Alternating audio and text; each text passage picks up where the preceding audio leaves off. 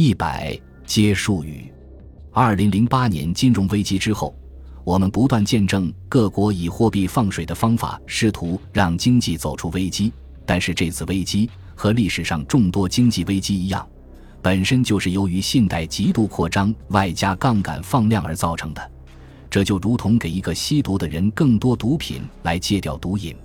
这种继续吹泡沫的方法，只能以吹更大的泡沫推后危机。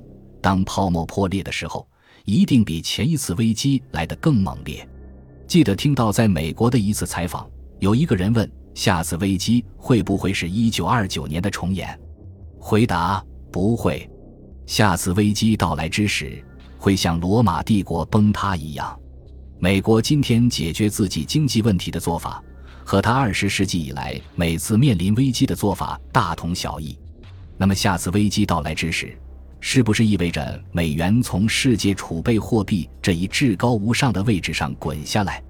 我认为，这不是会不会的问题。而是什么时候的问题？而黄金这个锚再次回到货币系统，无论是对我们已经实行了半个世纪的纸币系统的矫正，还是为未来电子货币时代的交换构建共通的基础，它的角色都至关重要。就如同黄金在历史上多次系统重置中所扮演的角色一样。其实，回到根本，不仅是唯一的出路，往往也是解决问题的捷径。无论如何。对于我们个人而言，在财富的配置上，回到资产形态的根本也同样重要。具体来说，就是在自己的资产中配置一定比例的黄金或白银这样的贵金属，比如百分之五至百分之十，其必要性显而易见，不仅避险，还可以保值。